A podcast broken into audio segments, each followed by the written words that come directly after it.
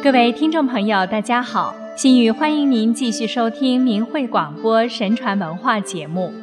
上期节目我们讲到姜子牙来在渭水之滨，开始了隐居生活。《封神演义》中对这段故事有着很有趣的记述。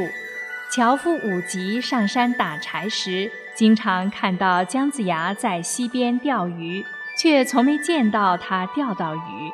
有一天，武吉走过去，把姜子牙的钓竿拿起来，只见线尾连着一根针，而不是鱼钩。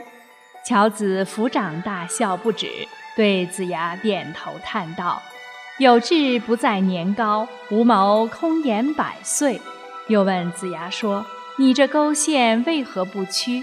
我教你一个方法吧，你把这根针用火烧红，打成钩样。”挂上香饵，线上再用浮子，鱼来吞食，浮子一动，就知鱼来了。往上一拎，钩挂鱼鳃，才能钓到鱼。这才是捕鱼的方法！像你这样钓鱼，别说三年，就是一百年也钓不到一条鱼啊！可见你如此愚钝，怎么会有飞熊这样的道号呢？子牙答道。你只知其一，不知其二。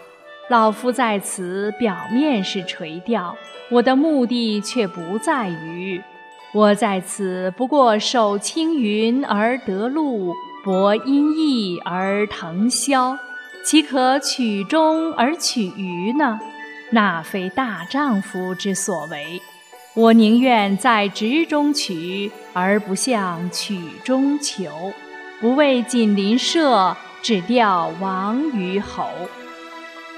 从这段文字当中可知，姜子牙为水垂钓，其实就是在等待时机遇到明主。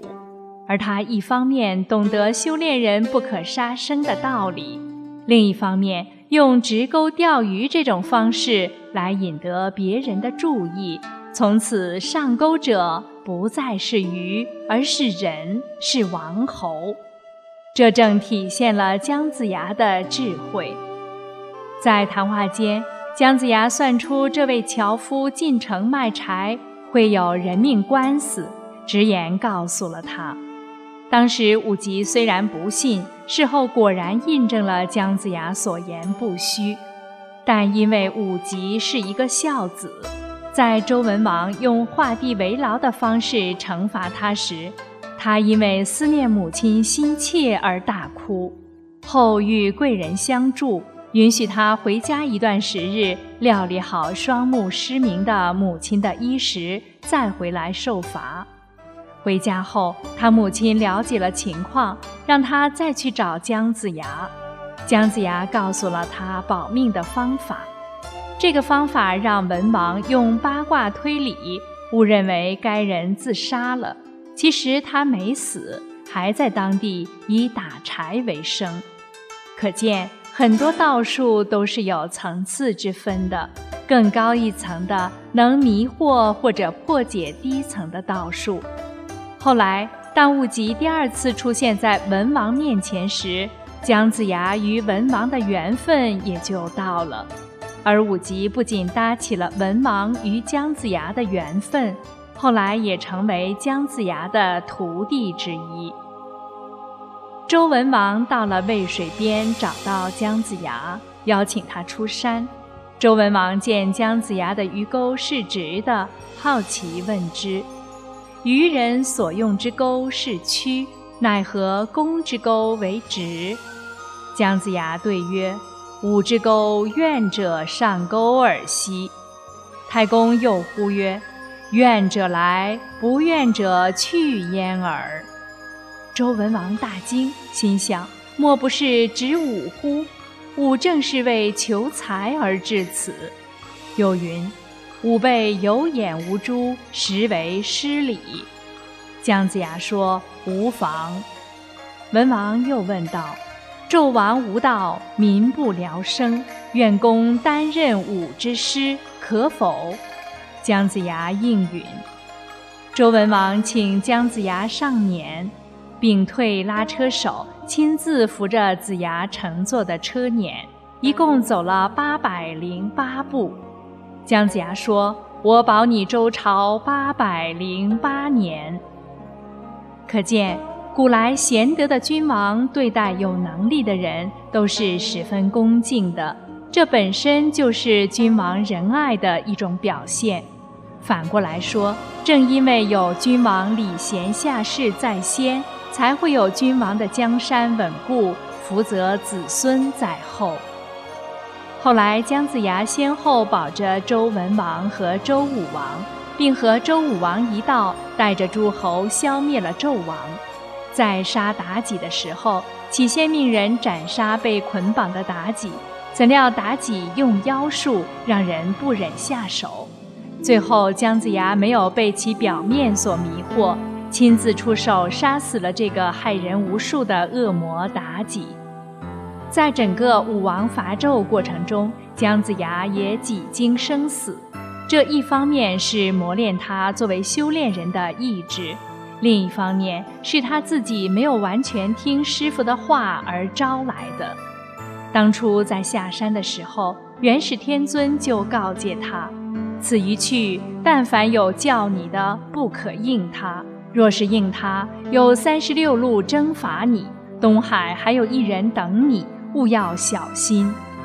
后来遇到曾经跟他一同学到的同门申公豹叫他，开始他没回头应答。后来申公豹以故人的名义，他就动心了。结果在帮助武王伐纣的时候，果然遇到重重阻碍。至于说申公豹一心想求得人间的名利，出于妒忌心，不顾一切地跟姜子牙作对，结果到最后丧心病狂，违反了自己的诺言，死于非命，以身堵北海眼了。姜子牙最终完成了自己点将封神的职责，也帮助周氏完成改朝换代的使命。而在封神过程中，他最终忘记把自己封个什么神，这展现了姜子牙的无私和元始天尊的识人。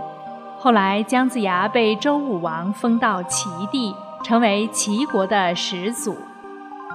在齐地，姜子牙想起昔日下山至朝歌时，深蒙宋义人百般恩义，因王事多艰，一向未曾图报。今天下大定，不趁此时报恩，就是忘恩负义之人耳。于是派人带着礼物和书信前往朝歌，问候宋义人夫妇。作为一个人，要懂得知恩图报的道理。虽然当时宋义人夫妇已经故去，其产业由儿子打理，而且比以前兴旺。这更说明一个问题：善恶有报。正因为宋义人夫妇对姜子牙倒霉运的时候那般好，才有日后的辉煌。而且宋义人表面上帮助了一个落魄的人，其实他也间接地帮助了姜子牙完成元始天尊所托付的封神的大事。这种善举就不是一般的，那福报自会很大。姜子牙之后，给周朝奠定了完整的统治结构与体系，而且在兵法上做出卓越贡献，以致后世的兵法名家都参考姜子牙的经验。《封神演义》只是明朝人写的一部小说，但其普及性远远超过正史记载，而且很多有关姜子牙的典故传说流传于后世。人们喜欢姜子牙这个人，不但觉得他有趣，更觉得他无私。他虽然刚下山时历尽坎坷，但被水垂钓的智慧，让他有了机会得遇明主，最终完成了自己的使命。好了，听众朋友，姜子牙的故事就为您讲到这里。今天的节目也要结束了，心语感谢您的收听，我们下次时间空中再会。